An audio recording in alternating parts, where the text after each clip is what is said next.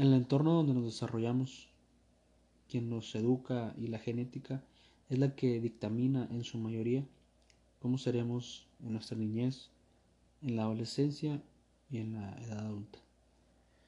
Por eso desde que estamos pequeños siempre buscamos juntarnos con las personas con las que nos sentimos pues, más aceptados, ya sea porque tienen los mismos gustos, escuchen la misma música, jueguen el mismo deporte, uno o varias personas del grupo son los que nos identificamos socialmente. Hoy en día el apogeo de las redes sociales oímos a personas que pues, representan nuestra ideología, nuestros ideales o la forma pues, como la que vemos las cosas. Sinceramente, pues esto me parece bien, pues porque es parte de una actualización o modernización de pues, hoy llamadas tecnologías. En una ocasión escuché que el principio de la supervivencia es la adaptación. Y la verdad veo pues una muy buena adaptación porque en su mayoría las personas cuentan con redes sociales. Rara, vez escucho que no tenga o pues cuente con ellas. Pues no todo no pero en, en su mayoría sí hay quienes son muy activos en ellas y otros pues no tanto no se mantienen en el, el anonimato. El detalle que veo con esto es porque hay, hay mucha superficialidad. En la mayoría pues tratan de aparentar a alguien que no son o pues tener algo que pues simplemente no tienen. Todo esto es derivado por la misma razón de querer ser parte de un grupo determinado de personas, pertenecer a un lugar donde pues seamos aceptados y entendidos. La pregunta para mí es, ¿realmente lo necesitamos? ¿Por qué hacemos lo que hacemos? ¿Por qué haces lo que haces? ¿Por qué haces lo que tus padres te dicen que hagas? Y quiero hacer un paréntesis sobre esto último. Nuestros padres o quien sea que nos haya creado merece el respeto de nosotros y mucho más el agradecimiento de nuestra parte.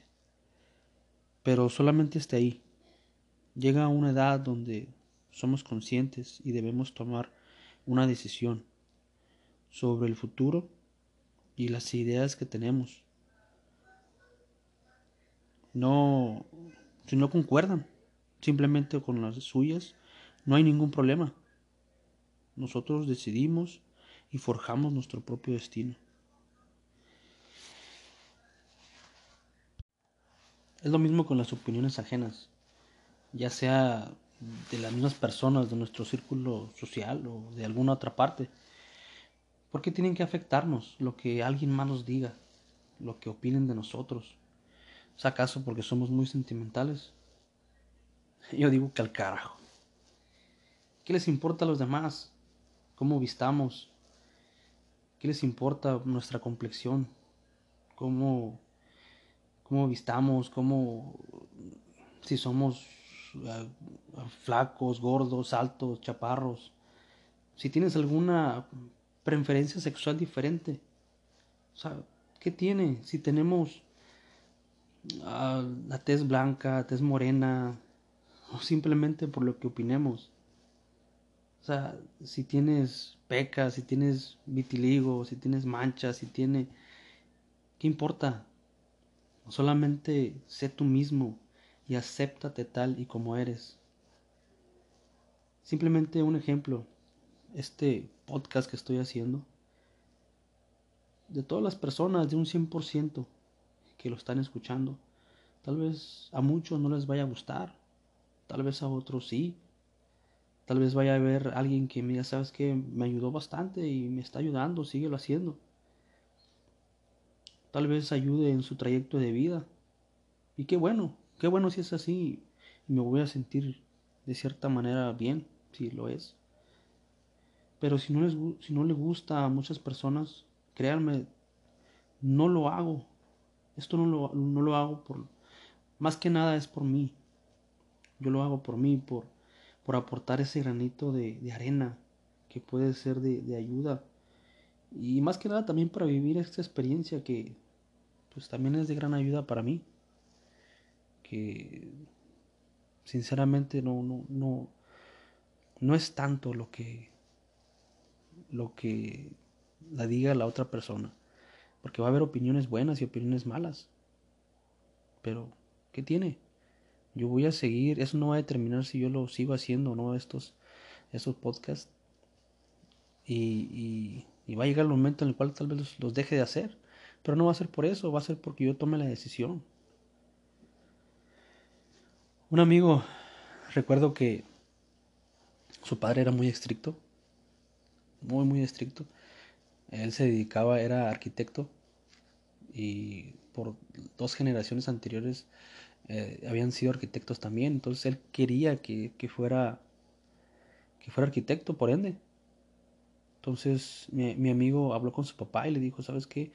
Pues yo no voy a ser arquitecto, yo voy a ser médico. Y se enlistó, hizo el examen y se puso a estudiar medicina. Hoy está ejerciendo como médico especialista y pues él se encuentra bien. Su papá hizo berrinches, pucheros y de todo, se enojó.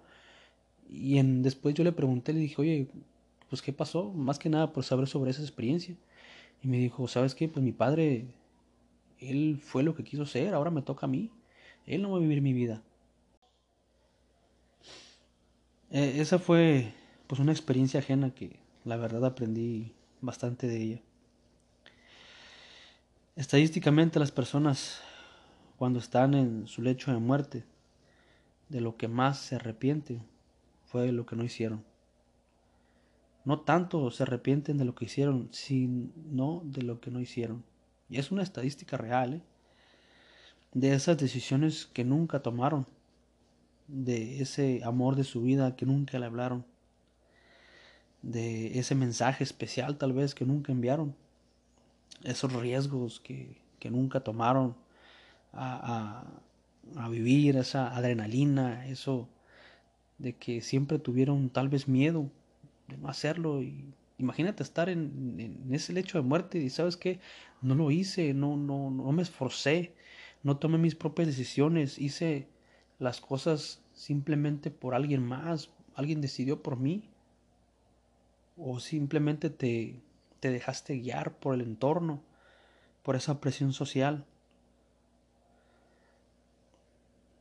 La verdad no, yo no me veo así y espero que tú tampoco.